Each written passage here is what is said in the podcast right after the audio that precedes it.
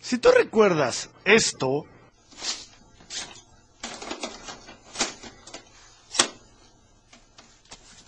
Fuck! Fuck! A fucking piece of fucking shit.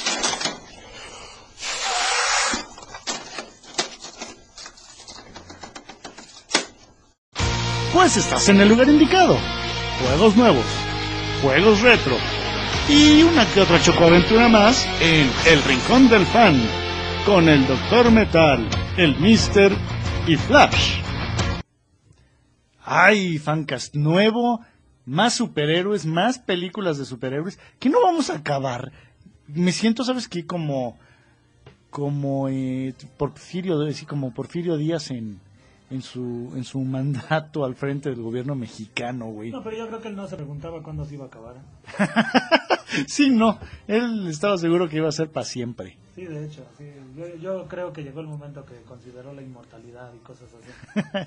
Híjole, mira, tomando en cuenta la soberbia de nuestros gobernantes, sí, él ha de haber pensado que él iba a ser inmortal. Que por cierto, como dato curioso, no sé si sabían la- las personas que le hagan al Twitter y todas esas cosas. Hay un Twitter de Don Porfirio y es muy divertido, ¿eh? Ay, no manches, neto. Sí, o sea, algún, algún cuate se aventó el tiro de, de hacerla de Porfirio Díaz y pone cosas muy, muy divertidas. Bueno, pone cosas serias como fotos de, de principios de siglo, pero de repente hace como comentarios según él porfirianos y la verdad es que da mucha risa. Oye, un, un aplauso a ese güey porque seguramente le debe mascar bastante bien a la historia de México. Sí, yo creo que sí. O sea, no, no es de ahí lo que se me ocurra.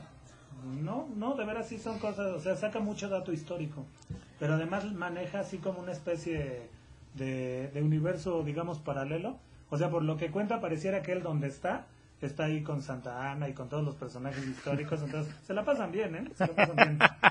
Yo oí un comentario esta, esta temporada de, este, de septiembre, en donde el cura Hidalgo le- les había dicho a sus compinches, "Ha- ha llegado la hora de ir a coger gachupines.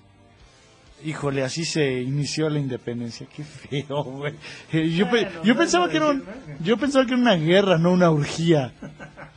No, pues, o sea, a mí se me hace que todos los demás pensaron diferente, porque sí se fueron con el cura Hidalgo bastantes, ¿eh? Oye, vamos a hablar de lo que nos cruje y no, no de, no de la historia de México. Superhéroes y más superhéroes y más películas de superhéroes. Eh, esta, la mayor parte la vamos a dedicar a Marvel, pero hay algo que yo quiero eh, hablar, una película en especial que a mí me gusta mucho, de la cual no hemos hablado nada, eh, que es eh, Watchmen, que, híjole, para mí si Zack Snyder pudo adaptar Watchmen, él puede hacer lo que sea. O sea, yo cuando vi Watchmen dije, wow, es que este güey literalmente adaptó el cómic inadaptable. Algo que se trajo entre manos durante mucho tiempo. El casting, hay gente que se queja del casting de Watchmen, a mí no me parece, a mí me parece sublime. Eh, se me hace eh, muy bien hecho. Sí, me van a decir, "Ey, es que Night Owl en el cómic es panzón y pero creo que si podemos ver más allá de la inexistente panza de Night Owl en la película, el personaje está muy bien adaptado. No sé qué piensen ustedes. Bueno, ese personaje y los demás. No sé ustedes qué piensan. Mister o, el doctor. Yo la verdad, Watchmen sí me gustó mucho. Eh, tenía yo poco tiempo de haber leído el cómic antes de ver Watchmen. De hecho, te lo pedí ahorita que me estoy acordando. Sí, de hecho, es, es esos, pero tenías que leer primero el cómic para todavía saborear más la película. Sí, por, por toda la historia y por todo lo que decía. Pero a mí se me hace una película buena. O sea, digo, no, no buena seca, se me hace una película muy buena. O sea, que sí maneja bien ese concepto. Ahora, digo, estamos hablando otra vez de Alan Moore, ¿no? Entonces sí, sí son historias interesantes. Probablemente también al rato hablemos de, de, V de Vendetta y algunas otras cosas, pero por lo pronto este, Watchmen a mí se me hace muy bueno. Oye, eh, sí, a mí me gustó mucho.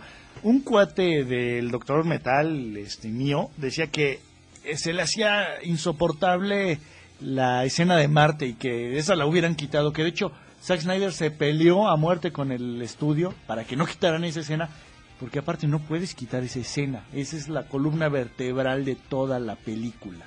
Bueno, y del cómic, de hecho. Y del cómic, sí, o sea, el cómic realmente se, se, eh, resuelve en ese diálogo entre eh, Silk Spectre y, y el Doctor Manhattan. Entonces, híjole, es una película que yo creo es muy buena y me encontré mucha gente que dijo, wow, me gustó mucho la película y yo nunca leí el cómic. O sea, los personajes son interesantes. La bronca es que si mucha gente iba a ver Los Vengadores, o bueno, Avengers, o la Liga de la Justicia, eh, con esa idea, y que iba, iba a ver Watchmen, no, pues ya había valido gorro el asunto, ¿no? Ese era eh, gran parte del, del problema. Sí, bueno, es, de- es, es de esos, como, como bien lo dices, es de esos libros que sí hay que leer antes de ver la película, como para tener todo el contexto. Sí, y poderlo apreciar más. Sí, aún con todos los cambios. Yo no leí el cómic, vi la película, me gustó. Eh, me gustó el manejo del, de la parodia del superhéroe. Sí, claro. Oye, el, el detalle de la disfunción eréctil de Night Owl, que tú y yo una vez lo platicábamos, Mister, de que se te hacía un gran detalle. El- Ah, no solo ese, también el detalle de, de ya la homosexualidad, digamos no flagrante, pero sí bastante notoria y bastante simbólicamente demostrada de Osimandias. Sí, claro. Oye, y el, el detalle, el comentario aquel de Rorschach de que ¿por qué quedamos tan pocos activos sin trastornos de personalidad? Sí, autogol. Exacto, bueno, nadie le habían dicho que era un sociópata, ¿no? Sí, no, no, no, pues es que como dice muy bien Night Owl, ¿no? No se te puede decir nada porque nos pega. Entonces, no, no se lo dice así, pero digamos que ese es el mensaje. Sí, sí, sí, sí, pero es una, una gran película, en serio, si no la han visto, véanla. Y si pueden conseguir la versión de, eh, la versión mega extendida, donde trae incorporado eh, ya toda la onda del carguero negro y las escenas eh, que no se vieron en el cine, vale mucho la pena. Esa, se la, la pueden conseguir como por ahí de 600 pesos, ¿eh? o sea, no es barata, pero si son fans de Watchmen vale la pena. Yo la verdad esa no la he visto. Sí tengo mucha curiosidad de ver cómo maneja el Black Fighter, digo el carguero negro, pero no, la verdad esa no, no la he conseguido. Oye, ahora sí ya vámonos con Marvel, ¿no? Porque si no, no vamos a acabar nunca. Marvel, ay, güey, ¿dónde empezamos? Eh, primero por un intento fallido, creo que uno de los últimos intentos fallidos de Marvel, no Marvel Studios directamente, pero sí con uno de los personajes importantes de Marvel, ¿no? De repente, el señor del tigre y el dragón nos quiso regalar Hulk y bueno, no sé qué decir de Hulk. Compadre, ¿tú qué opinas? Híjole, pues es una película del 2003 que tenía buen buen casting, no no me desagrada para nada Jennifer Connelly Ah, no, a mí tampoco. y pero yo creo que el problema es que es aburrida. Sí. Es aburrida, el Hulk sale hasta muy avanzada la película Y sale muy poquito. y de hecho el, el CGI es bastante primitivo. Shrek en esteroides. Shrek en nuestra- Bueno, eso llama bastante la atención porque si nos vamos por la cronología que hemos estado mencionando, esta película entonces es después de Spider-Man. Y Spy- de Spider-Man 1. Sí, claro. Y Spider-Man 1, bueno, también yo creo que tiene que ver el hecho de que lo haya hecho Industrial Light and Magic, pero los efectos no eran nada malos, ¿eh? Sí, no, no, no, al contrario. Oye, y de este Hulk, aparte, no sé si a ustedes les da la impresión de que Hulk no tiene un tamaño constante en toda la película. De repente mide 3 metros, de repente mide 4, de, rembe- de repente es un güey de 10 metros. O sea, entonces dices, bueno, ¿qué pasa aquí? Y luego se pelea con unos poodles en esteroides. Y... Bueno, igual querían así como que asumir un poco el concepto de las emociones, ¿no? De que igual si viene corriendo hacia ti Hulk y lo ves así como a punto de atacarte, pues sí lo ves de 3 metros, ¿no? No, bueno, sí, pero no la friegues, güey. Creo que Ang sí se extralimitó. Mucha, Igual que yo con mi comentario, pues. oye, mucha gente se quejó de todo lo que brincaba Hulk y todo ese show. A mí no me causa tanto problema lo que brinca Hulk, sino la película en general es aburrida, como dices. Pero el personaje físicamente yo creo que lo tomaron de las caricaturas, ¿no? Del cómic directamente, no tanto como como eh, la película de cinco años después, la que vimos del- de, Edward Norton. A mí me encantó esa película. Eh, Fue la película, in- insisto, de Hulk que siempre quise ver. La golpiza que se pone con Abomination al final. Bueno, pero también acuérdate quién es el actor de Abomination, o sea, es- no, no es cualquier Roth. cosa, ¿eh? Sí, claro, sí, sí, sí.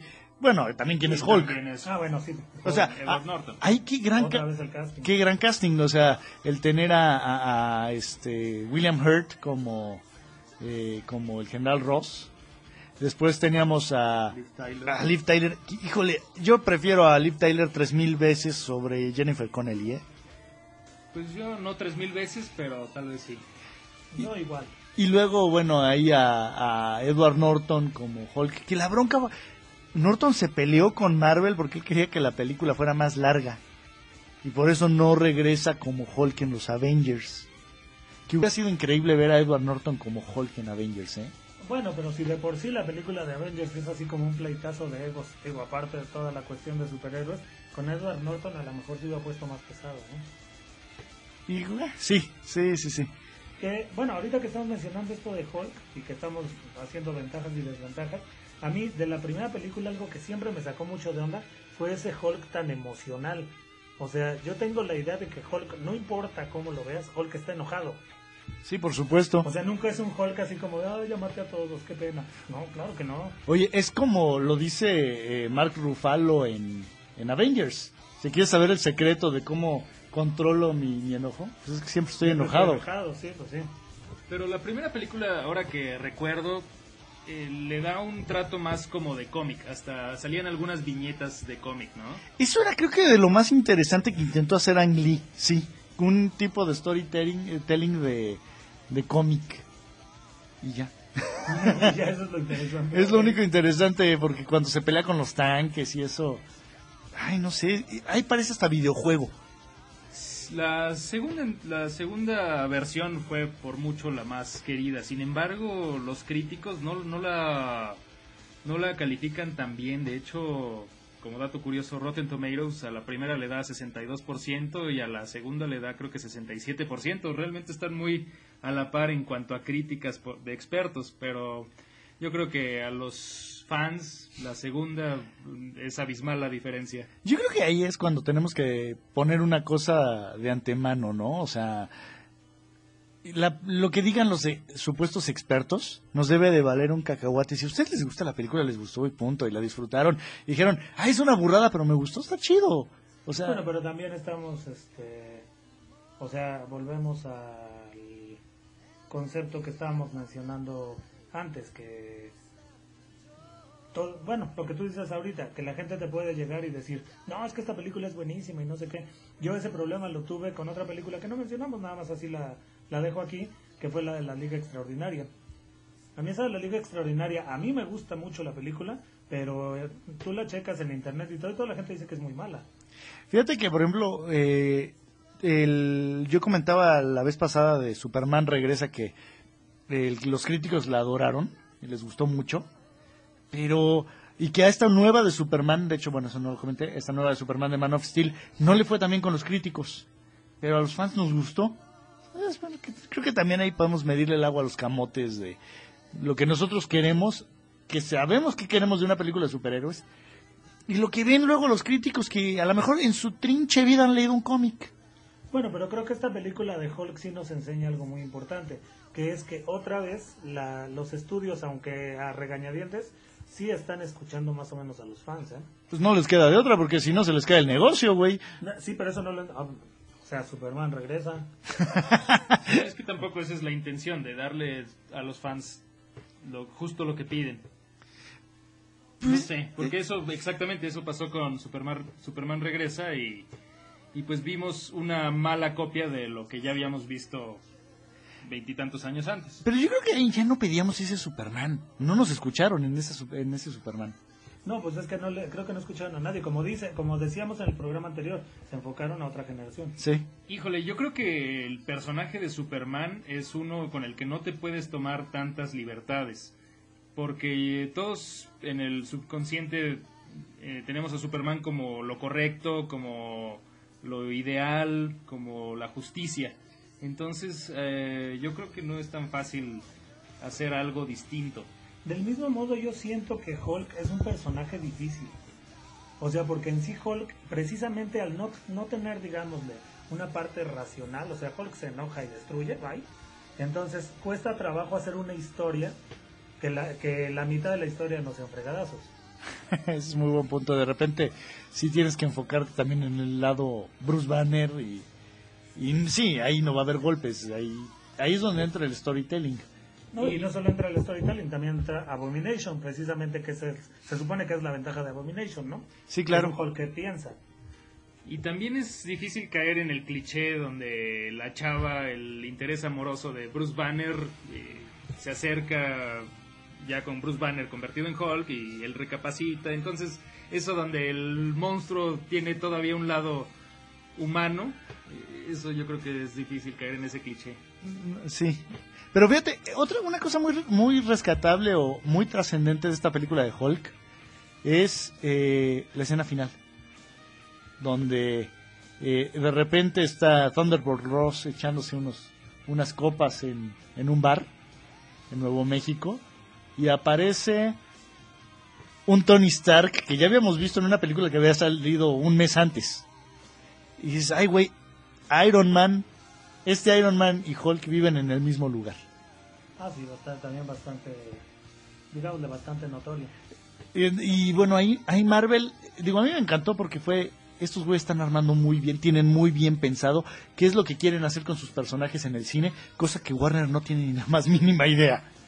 Ahorita que estamos mencionando todo esto de que el Hulk enojado y todo eso, estaba yo recordando un cómic, un crossover muy, muy extraño que hicieron, en el que se aventaron así como dos tiros muy, muy, para mi gusto, muy disparejos, pero simpáticos. En uno se pelea la Mujer Maravilla contra Spider-Man, que el pobre Spider-Man ya no, ya no ve la suya. Y el otro es precisamente Superman contra Hulk. Y lo interesante es justamente lo que estamos mencionando ahorita. Ahí gana Superman, pero gana Superman porque cansa a Hulk. O sea, Hulk le pega hasta que se aburre. Y entonces Hulk se vuelve Bruce Banner, bye. sí, literalmente, ¿eh? Imagínate, sí, pues sí, es que, ¿cómo le haces para ganarle a Hulk? Pues no, no, no hay modo. Digo, y ya que estamos en esa, lo que a mí no me gustó de ese crossover es los villanos, porque pues se pusieron en un plan así como que Víctor Frankenstein y Igor eran el Doctor Doom y el Parásito. Entonces, pues no, como que no había mucho que hacer ahí.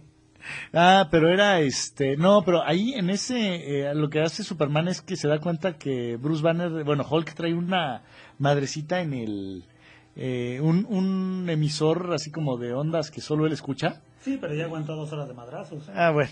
Y, y sí, bueno, el, de hecho el crossover es este Spider-Man y Superman y con cameos interesantes de Hulk y de la Mujer Maravilla, La Mujer Maravilla. porque en su momento tenía sus series este, televisivas. Sí, de hecho. Ya, sí, sí, sí. Eh, oye, después, bueno, Iron Man. Ya, Iron Man, creo que con esa la pegó Marvel, pero más que bien hecha, ¿no? O sea, yo la fui a ver y fue una película que dije, esta, esta película la puede disfrutar un geek, un fan, o como le quieran decir, y alguien que no tiene ni la más mínima idea de qué es Iron Man, la puede venir a ver y la puede disfrutar igual. Yo tengo un problema muy serio con Iron Man. La verdad es que no me acuerdo de la primera.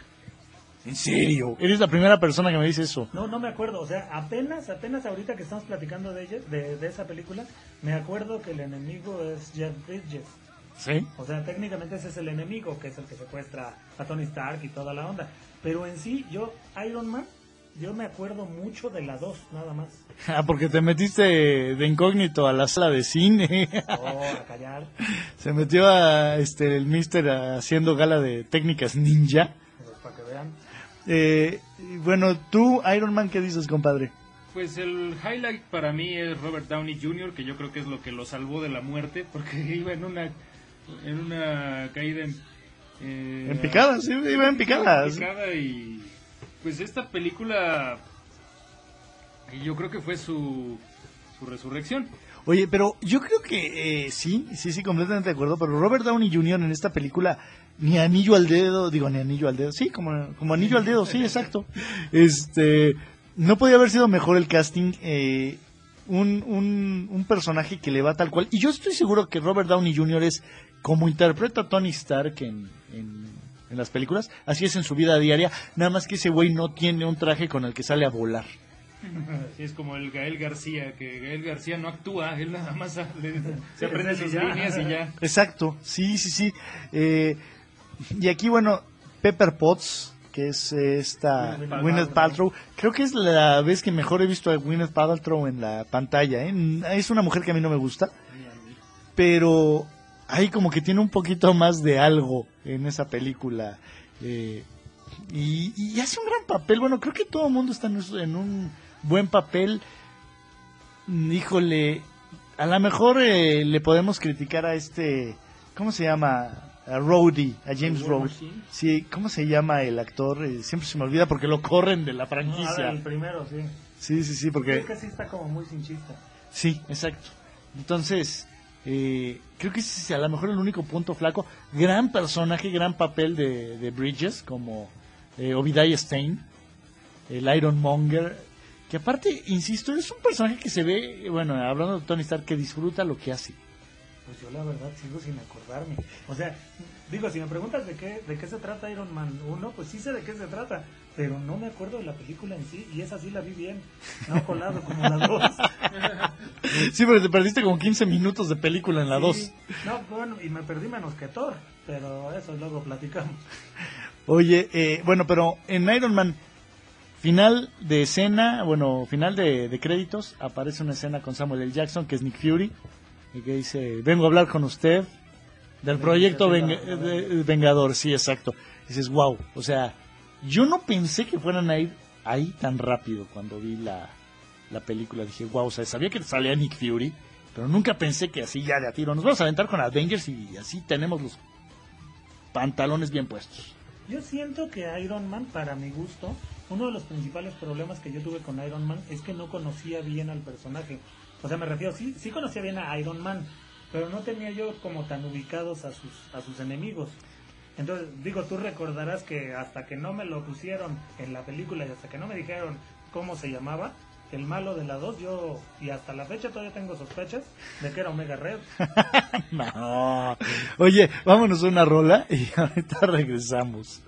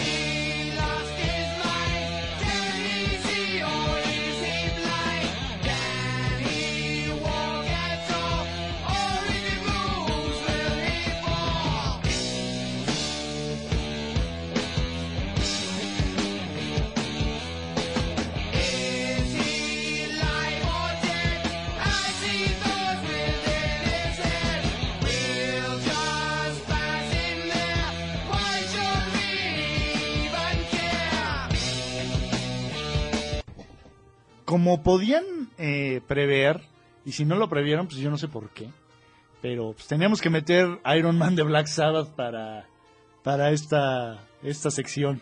O sea, tenía que ser, no había de otra. Oye, Terrence Howard era el, el, el, el primer Machine. War Machine, que, que ni siquiera fue War Machine, el pobre güey. No, no, no le dieron oportunidad. Eso le prometieron a otro actor, Don Cheadle, que ese tampoco me cae bien. Pero es un buen actor. Es buen actor y, y digo, a mí no me cae bien tampoco. Se me hace que, bueno, tiene buen papel, pero además yo sí tengo como que una cierta debilidad por War Machine. Entonces, yo creo que también ese es otro de los factores que hace que el, la segunda película se me haya quedado tan grabada. ¿Cuál es tu debilidad por War Machine, mister? Se me hacen muy interesantes todos Es esos. negro. ¿qué pasó? Wants to go black. You can't go back. no, ¿qué pasó? No, a mí, a mí esos personajes alternos que le dio por sacar a Marvel, como el American, digo, el, El Agent, USA. el US Agent y ese tipo de cosas, algunas se me hacen interesantes, como en este caso War Machine. War Machine se me hace una historia interesante, esa de Iron Man y War Machine. Y se me hace que la manejan bien en esa película. Oye, se me olvidó un detalle. En Iron Man 1 se ve el escudo del Capitán América. Y en el 2 ya sale flagrante así. Ah, aquí sí. está. Sí, entonces, digo, ya, ya, ya todos sabíamos que íbamos encarrerados para allá, ¿no? Sí, pues bien. Oye, Scarlett Johansson como la Black Widow, bueno, juba juba, ¿no? bueno, eh, sí. ¿Cómo que eh, Es Mister? que no sé, Scarlett Johansson como que... No sé. Yo sí sé, híjole, no sabes. No, yo creo que me he vuelto muy selectivo, entonces... no. Oye, no, pero demasiado, güey. Cuando le haces el no a Scarlett Johansson es que sí eres demasiado selectivo. Bueno, lo que era peor tampoco me gustó de Van Hathaway, de, Gatúbela. Ahí está la puerta. Bueno, Adiós. gracias, esa es Eso toda sí mi es participación por hoy. Digo, creo que por el año. Es más, me despido del Mancas. Eso que dices. A ver, bueno, antes de, de que. ¿Por qué no te gustó Anjada, güey? Yo no sabía eso. No sé, de hecho ya si, si nos vamos a regresar otra vez así a, a- a la mención Batman, yo la verdad tengo que confesar aquí en el Fancast que tengo varios problemas con esa película, con la película de, de Rises. O sea, no se me, se me hace muy buena conclusión, ya lo habíamos dicho, se me hace muy buena conclusión, pero, no Pero- se me hace que valga la pena sola. Ay. Yo creo que de las tres sí es la que más sufre, pero no deja de ser una buena película para mi gusto. Sí, exacto. O sea, me pasa, me pasa con esa película de Batman de, de Rises, con lo mismo que había yo comentado de Spider-Man. Me gustan muchos elementos, pero no me gusta la película en su conjunto. Ay, Sí qué la veo todas fuerte. las veces que se necesite, o sea, se neces- digo, al final es Batman, pero sí tengo, sí tengo así como que problemitas con eso. Es que como que es la película más de cómic de las tres de Batman de Nolan. Sí, de hecho, pero sí tiene, o sea, yo, yo tengo, estoy completamente negado con el Robin por lo pronto, ¿no? No, bueno, pero eso ya terminó ahí. Punto. A mí me encantó Pero ese bueno. detalle. No, o sea, se me hizo chido el detalle, pero ahí sí yo sí me puse como lo que comentábamos de los caballos.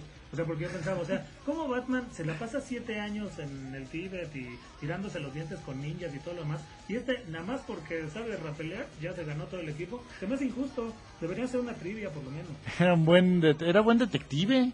¿Y qué? Y, y era policía. ¿Y qué? O sea, lo agarra como Rookie Gordon en una bata de hospital. O sea, eso, eso no lo hace un buen policía. Pero bueno, luego hablamos de eso. Oye, bueno, este, Scarlett Johansson como Black Widow, compadre. Sí, dos, dos pulgares arriba. No, bueno, hasta los pies. Y si son de ella, mejor. Oye pero, eh, híjole, ¿qué, qué, qué, qué atinados fueron? Y yo, yo sigo sorprendido de que Warner todavía intenta salir o dar ese paso que Marvel ya tenía pensado desde hace mucho. Antes de ser comprado por Disney, Marvel ya tenía planeado su universo de películas. Y Warner, híjole, lo agarraron tragando camote. Aparte estas películas son importantes porque con ellas eh, nos esperamos a ver qué hay después de los de las le- de los de los créditos porque ahí es donde se cuenta gran parte de la, de la historia que, que viene. Eh, Los Hombres X 2 es la primera que hace eso. No es cierto, la 3, perdón, la La 3. tres es la primera. Y sí, con una escena en la que Javier regresa de la muerte, que bueno, no andaba muerto, andaba parrando. Corriendo. Que hay, y bueno, yo no sé qué va a hacer eh, Brian Singer en esta siguiente película de Days of the Future Past. Pe- porque vuelve a salir Patrick Stewart, cuyo cuerpo fue destruido, bueno, el profesor Javier en, en X-Men 3. No sé si la, porque no salgan como los hombres de negro que resulta que esta une las, las seis. Eso va a estar muy raro. Lo que pasa es que si quieres encajar las eh, primera generación con las viejas de las viejas películas de Brian Singer, Sí, yo pensé que como estaban hablando de Scarlett Johansson, ya eso de encajar y viejas de todo, sí, ya, ya me estaban espantando no, no, no, encajar en la misma continuidad las todas las películas de, de X-Men no se puede, Por- Ah, no. porque hay muchos errores que no te, te echan al traste todo. O sea, Hank, Hank Pym sale en X-Men 2, pero sale como como humano, con look humano. Y hay varias cosas por ahí que, que, que no encajan. Que sí, yo sé que me que van a ah, pero puede traer un proyector de bla, bla. Sí. Bueno, que medio hablando de X-Men, a mí, por ejemplo, ese detalle de, de repetir la escena de X-Men 1 en First Class, a mí se me hizo muy buena, ¿eh? la del origen de Magneto. Yo creo que eso ya está clavado en el subconsciente colectivo. ¿eh? Sí, sí, de plano. Y Kevin Bacon, qué gran, eh, qué gran villano. Sí, Sí, y más teniendo en cuenta, digo, no sé si alguno de ustedes, bueno, de los que estamos aquí yo creo que sí, pero los, las personas que nos escuchan, no sé si alguno de ustedes conocía al Sebastian Shaw original, carece absolutamente de, de, pues de personalidad, o sea, es parte del club del fuego del infierno, pero nada más. O sea, no, no tiene el alcance que tiene Kevin Bacon de Sebastian Shaw. Sí, la verdad fue un gran villano. Y, y bueno, la idea es que también Marvel y Fox quieren unir todo ese universo de los hombres X al universo Marvel de, de, de- de las películas. O sea, no sé qué, cómo le van a hacer, ¿eh? O sea, está, está complicado. Yo siento que esto de las películas de Marvel fue una jugada muy arriesgada y que sí le salió, la verdad. Sí, completamente de acuerdo. ¿Tú, compadre? Pues yo creo que los propios superhéroes de Marvel se prestan a eso. Como que son más homogéneos eh, con respecto a DC. Sí, bueno, lo que pasa es que los superhéroes de DC son más deidades. Si te pones a ver, Superman es un dios, al igual que la Mujer Maravilla. Y bueno, el detective marciano pues es Superman, pero verde, y que le tiene miedo al fuego. Bueno, pero si nos vamos por eso, eh, por nuestra generación, deberíamos haber pensado que era al revés, porque nosotros crecimos con los super amigos, que sí era un intento como de ponerlos a todos juntos, que tampoco era tan malo, digo, bueno, a los 10 años como que todo, ves capas y colores y nada te parece malo, ¿verdad? Pero Sí, es como cuando a los 15 ves minifaldas y tampoco te parece malo. Pero los super, ¿sabes qué? Pero los super amigos no tenían ni la más mínima personalidad. O sea, podías cambiar a uno y poner al otro y era lo mismo. O sea, eran todos buenos y todos somos a toda madre y ya. No, o sea, son los super amigos, o sea, digo, Híjole, qué horror. Aparte, sí, el título sí era Super Friends. O sea, sí o más ñoño. Entonces, bueno, ahí, ¿cómo le va a hacer DC para, para encajar? O, es que no quiere decir copiar, pero al fin y al cabo es copiar lo que ha hecho lo que ha hecho Marvel. Yo siento que no va a poder, yo siento que DC ya se metió el pie solo con, con la terminación de la trilogía de Batman y con el rumbo que está tomando Superman. Ay, yo tengo esperanzas de, de ver una muy buena película de Justice League algún día. ¿Sabes qué es lo que a mí me hace dudar más de una película de Justice League? Los super fallidos intentos, o ni siquiera intentos, los super fallidas ideas de Wonder Woman. Ay, bueno, es que es que sí es complicado el tema Wonder Woman. Y para empezar, su nave invisible. Yo no tengo bronca con el avión invisible. Oye, yo quisiera. Pero, pero eso en dónde lo pones en una película junto a Superman y a Batman, que, al que ya estamos acostumbrados. Pero a lo mejor eh, pues, es algo que puedes eh, hacer a un lado. Al fin y al cabo, Diana puede volar por su propia mm, voluntad. Bueno, y en sí de aviones invisibles, pues nada, se acuérdate que se desapareció el Helicarrier. Sí, exacto. O sea, como que eso yo no le veo tanto problema. O sea, y de hecho a mí me gustaría ver una película de, de Wonder Woman así, standalone. Y creo que Thor es una prueba de que se puede hacer. O sea, Thor ya sacaron este año el Dark World, en donde sale más Asgard y todo el show. Yo creo que por ahí se podrían ir por el lado de Wonder Woman. A mí, película de Wonder Woman, a mí me gustaría más en el plan de El Capitán América. Así como una onda más antigua, que no sé si se acuerdan, pero uno, para mí uno de los principales atractivos de la película del Capitán América es que parece película viejita.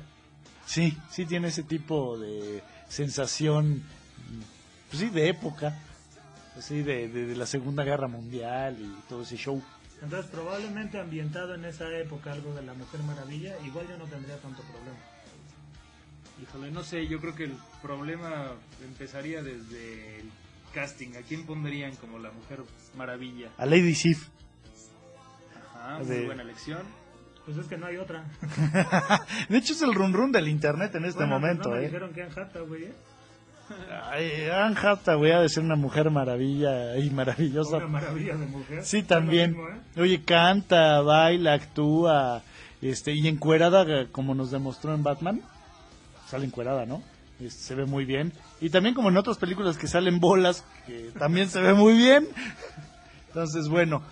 Oye, este, ay, Ma- Marvel, bueno, Marvel ya en serio, bueno, Avengers, une, bueno, Capitán América que tuvo su, su movie, Thor, que también tuvo su movie. Bastante aceptables las dos, pero creo que los dos actores son mejores en Avengers que en sus propias películas. No sé cómo sea eh, Hemsworth en, en el mundo oscuro. Bastante plano. Yo creo que Loki es el highlight de la película. Bueno, también es el highlight, que es el highlight de Avengers. O sea, realmente. ¿A no era Hulk? Este, ¿no? La vez pasada platicábamos fuera del aire. ¿Qué pasaría si a la franquicia ya no quisieran regresar los actores? Por ejemplo, eh, para los Vengadores ya eh, está Mark Ruffalo en vez de Edward Norton.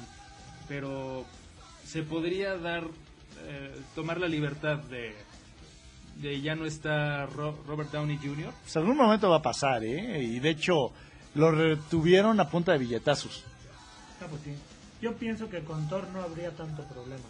Porque Thor, de todos los personajes, como decimos ahorita, Thor es el más plano. Sí. Las mujeres que estén escuchando esto ha de decir plano de dónde, seguramente. Así como nosotros decimos, ay, Scarlett Johansson en 3D, uy. Yo sí vi Avengers en 3D y bueno. Ay, Scarlett Johansson. Eh, oye, vámonos a una rola y ahorita regresamos para seguir hablando de los Avengers y del universo expandido de Marvel en películas.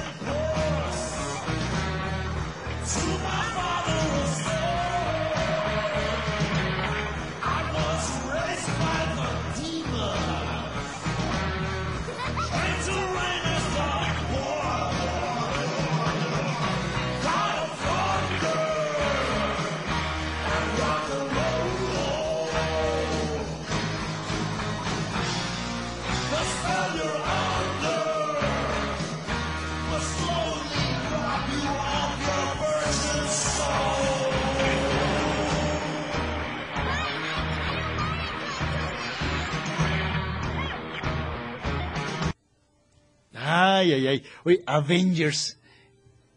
Todo parte y todo cambia a partir de Avengers. Y eso era lo que estábamos platicando ahorita en el, en el corte. Que en el corte nada más es así el plic plic, ¿no? Pero le picamos y ya. Pero eh, Avengers eh, nos entrega toda una gama de posibilidades. Thanos, por ejemplo. Que vienen Guardianes de la Galaxia. Eh, va a ser el tiro, yo supongo que contra Thanos. Se van a ir por ahí por el lado intergaláctico y todo el A show. si no se van contra Apocalypse o alguna otra cosa. Para quererlo unir con X-Men. Ay, bueno, les des ideas. Oh.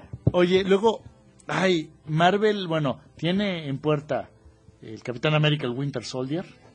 Eh, tiene, eh, ¿qué más? Ant-Man. ¿Por qué quieren hacer una película de Ant-Man? No entiendo. O sea, Hank Pym es un personaje detestable por donde lo veas. Yo siento que todo parte de la película que quieren sacar de Age of Ultron. Porque para mí, o por lo menos en mi imaginario, yo no veo a Ultron sin Hank Pym. Bueno, uno crea al otro, ¿no? Entonces, dígase, eh, Ultron es creación de, de Hank Pym, pero Ant-Man, en serio. Ay, no sé, no me, no me late la idea. Después viene una serie que está pasando ahorita en, es en Sony, creo, me parece, la de Agents of Shield, donde nos regresan a la gente Colston. No sé si ustedes la han visto, compadre. No. ¿No?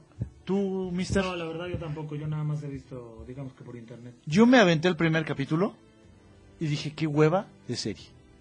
Los personajes no son nada interesantes. El más interesante es Colston, pero, híjole, ahí andan buscando superhumanos. Son personajes que dices, güey, yo, yo, yo quiero ver a Nick Fury si voy a ver a Shield. No quiero ver al chalant de Nick Fury. O sea que básicamente se convierte en First Class, pero en serie. Porque First Class, acuérdate que la mitad de la película es estar buscando al equipo. Sí, pero First Class es interesante. o sea, tienes a Fassbender como Magneto y a y al profesor Javier, eh, que es James McAvoy. Y a Wolverine mandándolos a la fregada de una manera fabulosa.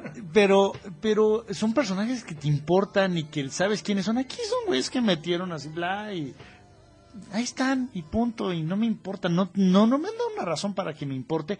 Es más, prefiero ver Arrow, que está muy bien hecha en Warner, que, que, los intentos de, de una serie televisiva que se desarrolla en el mismo universo que los Vengadores. Yo, yo, Avengers siempre me llamó mucho la atención porque no sé si recuerdas cuando platicábamos antes de que saliera la película de Avengers, teníamos opiniones muy diferentes por, por el director que es Joss Whedon, que tú manifestabas, digamos que tu rechazo a ese personaje y yo estaba todavía en la onda Firefly, entonces pensaba que pues era genial. Sí, pero híjole, ay, bueno, o sea, hizo un gran, un gran trabajo en Avengers, o sea, eso no lo voy a negar. Pero, ay, este, yo creo que es un tipo sobrevaluadísimo. Es mi, mi opinión sobre Josh Whedon. Yo creo que eso con respecto a la dirección, pero como escritor yo creo que ha hecho mejores cosas. Ay, no sé, ahí está Alien 4. ah, bueno, sí. Y Mundo Acuático. Ah, pero mundo acuático yo siento que lo que le dio en la torre fueron otras cosas. Con Kevin Costner. Eh, no, como la producción en general, porque la historia a mí no me parece nada mala, ¿eh? La historia se me hace muy buena y yo siento que hubiera sido una buena película. Oye, pero aparte es una película que todo es así elaborado y se resuelve en el, la maniobra más digna del coyote. O sea, con un salto de bungee para rescatar al, al, al chavito, a la chavita, ya ni me acuerdo qué es. O sea, pero bueno. Oye, eh, ¿qué más viene de Marvel? Este, bueno, Ant-Man, que decíamos que por qué quieren hacer Ant-Man. 2014 Spider-Man 2, 16 y 18, la tercera y la cuarta parte. Sí, ahí, bueno, que eso es otro que quieren también unir a, a- al universo fílmico de Marvel. Yo no sé cómo le van a hacer. Ahí los eh, abogados deben estar trabajando horas extra. Fíjate que de esa película de Amazing Spider-Man 2, a mí me llama mucho la atención el casting que hicieron del Electro. Ah, Jamie Foxx, así como que raro. Sí, así como que un, un Electro afroamericano yo no me lo imaginaba, ¿eh? O sea, yo no lo veía así. Pero también porque volvemos a la misma. Yo sí me, me declaro víctima de la generación de Editorial Novaro y de, de la Marvel original. Entonces como que cuando dijeron Electro que no traía los cuernitos, como que no me supo. Hasta que sacaron las primeras imágenes y me parece interesante. No, bueno, eh, está igual más basado en el de Ultimate Spider-Man, en donde es pura electricidad. No trae cuernitos ni piquitos O sea, amarillos. no, no es un humano que, que transmite electricidad, sino que este ya es plasma. Algo por el estilo. Ah, ok, eso está interesante. O sea, eh, o, o más bien, sí es un humano, pero lo, lo, lo irradia hacia lo imbécil. Ah, o sea que aquí con Electro nos pasó lo mismo que decía el papá Tony Stark. Estábamos limitados por la tecnología de nuestra época. Ándale, sí, exacto. Oye, y, y, bueno, va a salir el Rino en esta nueva película de Spider-Man, que es este actor, ay, tiene cara de, de caricatura y sale. Rino? Sí, no, este, pero es un, un este actor, eh, tiene un nombre italiano, Palmati o Giamatti. Paul Giamatti. Paul Giamatti, sí, Paul Giamatti, el de Shoot 'em Up. sí, sí, ah, sí, sí. va a estar interesante. Él es el Rino. Eh, a ver qué pasa me ahí. acuerdo tanto de él de que "Oh, este cuate es muy bueno. y nosotros somos muy malos. Si no han visto Shoot 'em Up, aquí le pusieron La Huida y creo que tiene otro nombre esa película. Véanla, es muy divertida. No pidan, por favor, una película de, de, de Oscar. Es una película... sale Mónica Bellucci. sí, pero es una película en la, en la cual Owen Wilson con una bala puede matar a 400 güeyes y es muy divertido. Bueno, mata a un güey con una zanahoria. Clive Owen. Di- ¿Qué dije? Owen Wilson. Ah, perdón, Sí, siempre, de hecho, perdón, siempre los confundo con el, por el factor Owen. Sí, Clive Owen, este, es el, el narigón. Y Owen Wilson, no, perdón, Owen Wilson es el narigón, Clive Owen es este, Dwight de, sí, el de El Shoot Rey Up. Arturo. Fue el rey Arturo. Sí, claro. Clive Yo, Owen es el rey Arturo. ¿Eh? Clive Owen es el rey Arturo. ah, Ok. no, yo lo identifico como Dwight. Sí, de Sin City. De Sin City. Que no lo mencionamos, por cierto, pero bueno, sí, sí, Luego, Porque no son superhéroes. no son superhéroes. Pues, Sí, habría, valdría la pena después dedicarle todo un, un podcast sea, en ya, Siri. ya, pusieron- ya se me pusieron semióticos, o sea, no es lo mismo cómic que superhéroe. No, Ok, está bueno ya. 300 no son superhéroes. ¿No? No, Parecen. pero fueron de la vida real. Ah, no, sí, ya lo sé, pero de todas maneras, digo. Oye, bueno, eh, ¿qué más entonces? De, ¿De qué ibas a decir, compadre?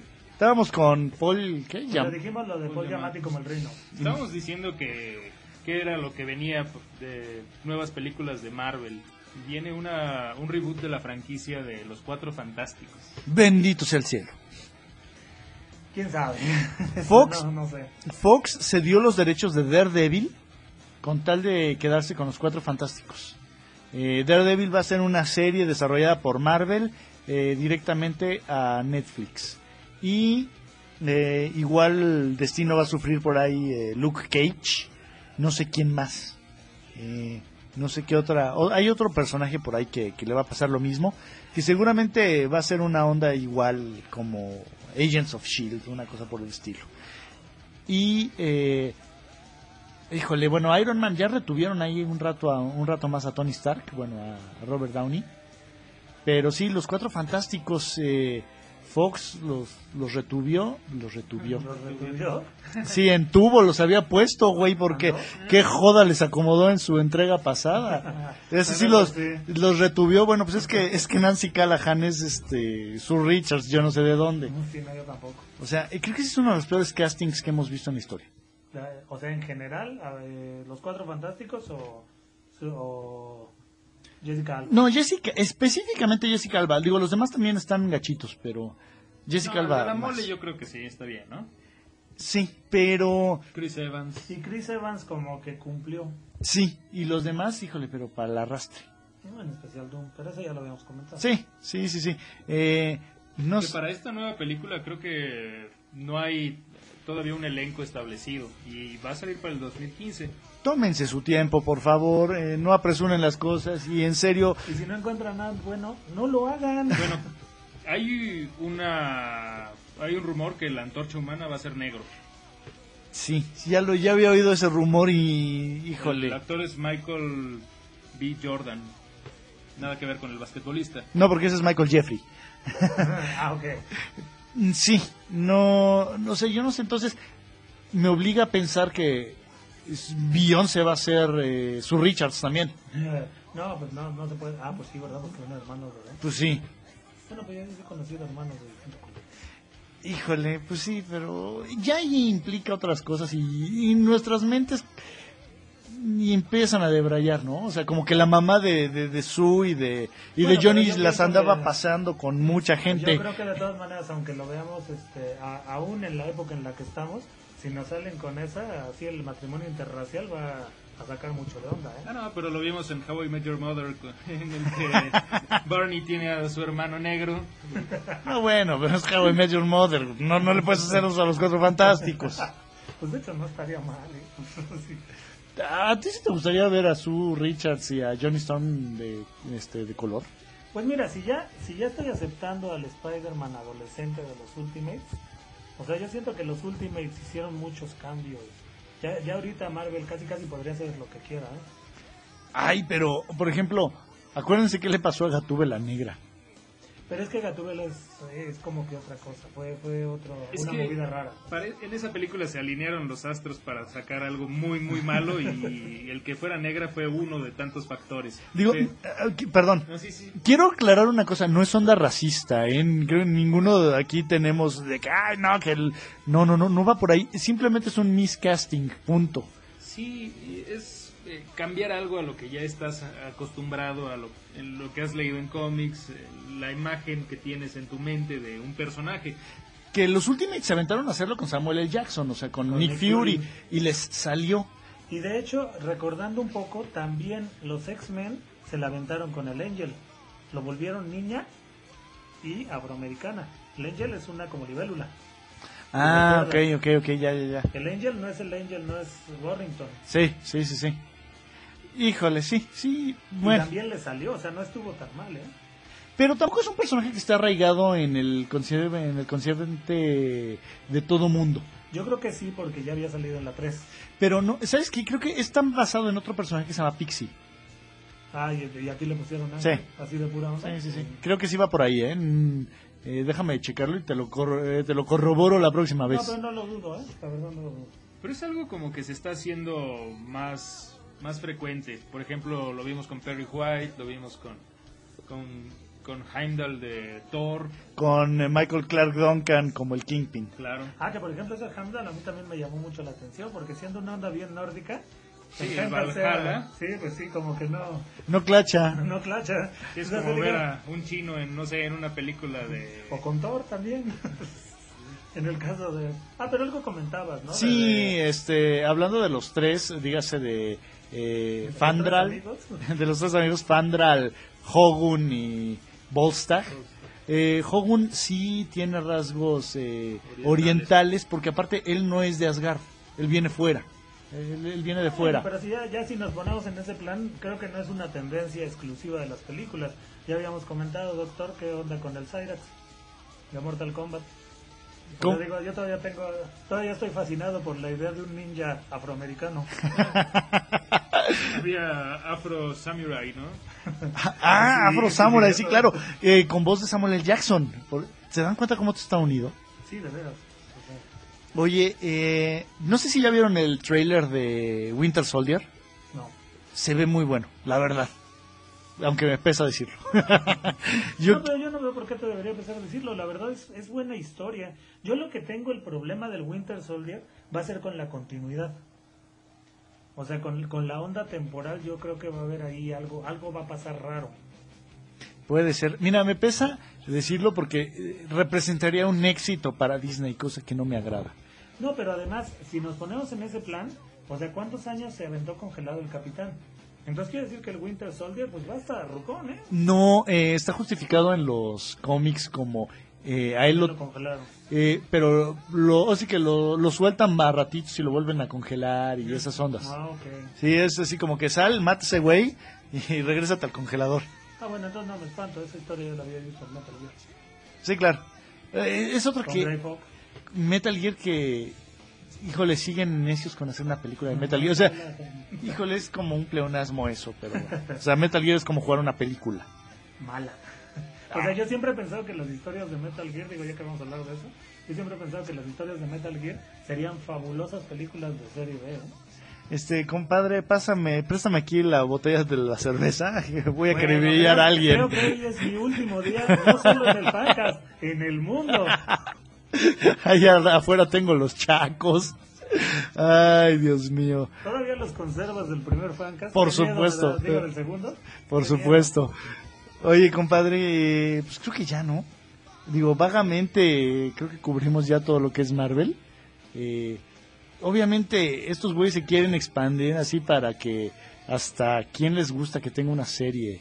Eh, Dazzler, que tenga una serie así de películas, No, ¿no? pero eso ya estaría muy meta, ¿no? Porque se supone que Dazzler surgió de Olivia Newton-John y entonces ahora hacer una película de Dazzler estaría como rara.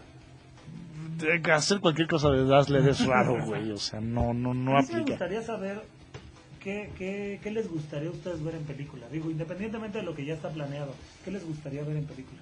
Ay, esa es una gran pregunta, compadre. Yo creo que el personaje de Punisher da para mucho.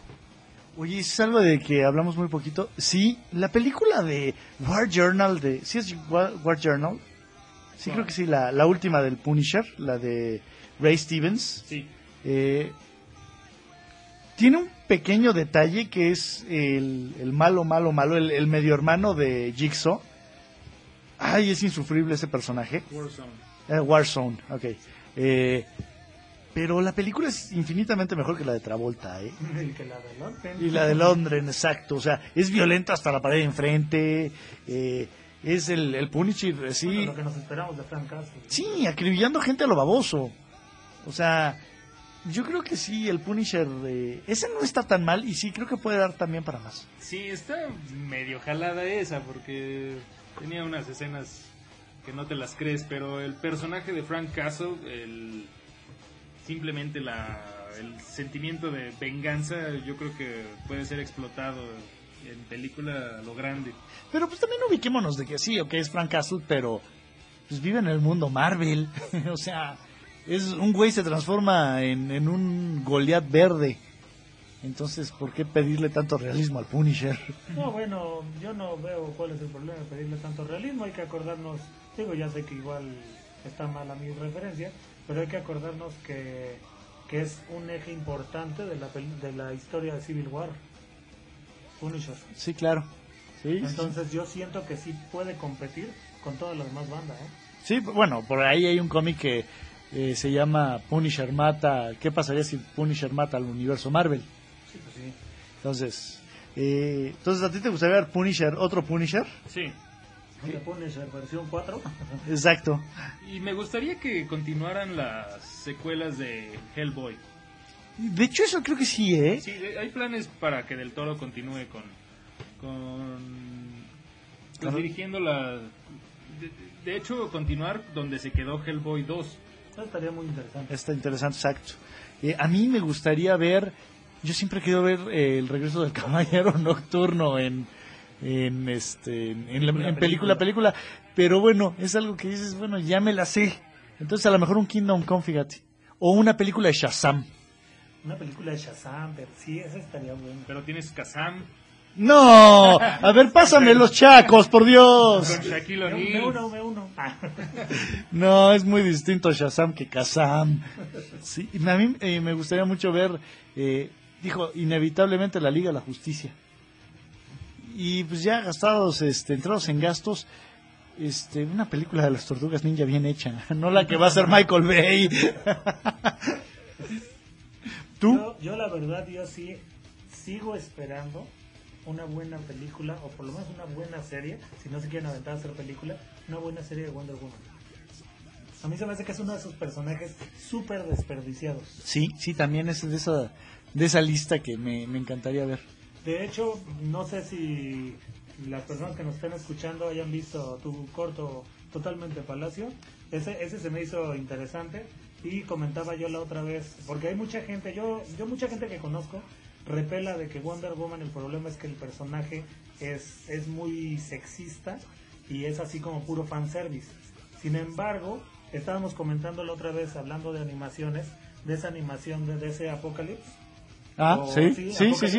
Ese traje de la Mujer Maravilla, a mí me latería mucho ver ese, ese traje en una película. Y realmente no es un traje que esté así todo, todo sexoso ni nada, y está bastante interesante. Ah, pero ubiquémonos de que la Mujer Maravilla es una amazona. Entonces, bueno, puedes basarte en ese concepto de la amazona, o sea, del, del traje de guerra con una faldilla. No necesariamente tiene que tener una tanga, carajo. Pues es que la podrían poner como Amazona, pero estaría mejor que la pusieran como una mamazona. ¿Qué zona? No, pero además ya vimos que eso sí funciona, porque el, este, el... Bueno, ya lo vimos, eso de poner gente así, ya lo vimos que sí medio funciona en el caso de Soccer Punch. Ya Ándale. habíamos comentado que igual no fue la gran película, pero fue la película que, que todos esperamos ver. Sí, claro, fanservice. fanservice. Entonces, pero sí, a mí sí me gustaría ver una buena película o por lo menos una serie interesante de Wonder Woman. Oye, sí, sí, fíjate que sí. eh, Le deben desde hace mucho a Wonder Woman eso, ¿eh? Y a mí sí me gustaría ver un reboot de Green Lantern. Sí, por supuesto. Dejaba yo al mismo Sinestro. El Sinestro, la verdad, yo creo que es lo mejor de esa película. Oye, Flash también. Stanley Tucci, ¿no? De, sin- no, ¿Cada madre? Strong. Mark Strong, cierto. Oye. Ya, ya, ya caímos. Ya, ya nos habíamos tardado. La verdad, sí, ahora estuvimos muy decentes. Sí, la Creo verdad que- sí. Creo que va a pasar lo mismo de siempre, con el- lo mismo que comentábamos ahorita. Creo que nuestro nuestro fancast 3 de estos es el más disperso. Y Sí. este ya retomamos el rumbo. Oye, este, pues ya, ¿no? Este, la próxima vez regresamos a, no sé si regresamos a los videojuegos, a ver qué se nos ocurre. Eh, pero me cae que se van a divertir. De todas formas, si tienen sugerencias, manden manden mensajes a nuestra página. Sí, a la página de Facebook. Y este, ahí les hacemos caso y ya saben que les ponemos fotos chistosas y toda esa onda, como cómo conoció eh, Darth Vader a, a la, A la mamá de a- Leia. Exactamente. Y todas esas ondas. Señores, pues ya nos vamos.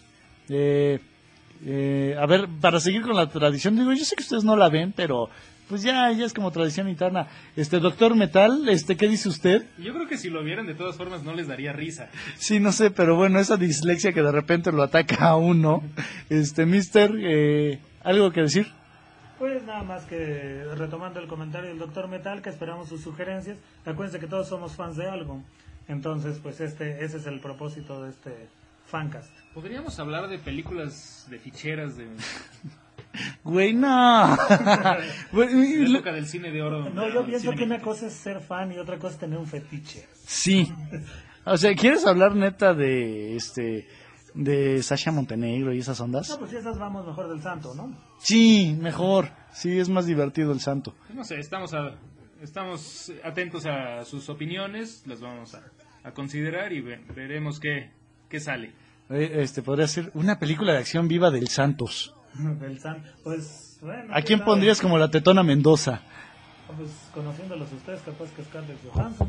No, güey, pero tiene que ser mexicana, cabrón. No, pues teniendo en cuenta la cantidad de televisión mexicana que veo, creo que ya no sé. O sea, Gloria Trevi. o- Gloria Trevi como la tetona Mendoza. Por los Sí. pelos igual, sí.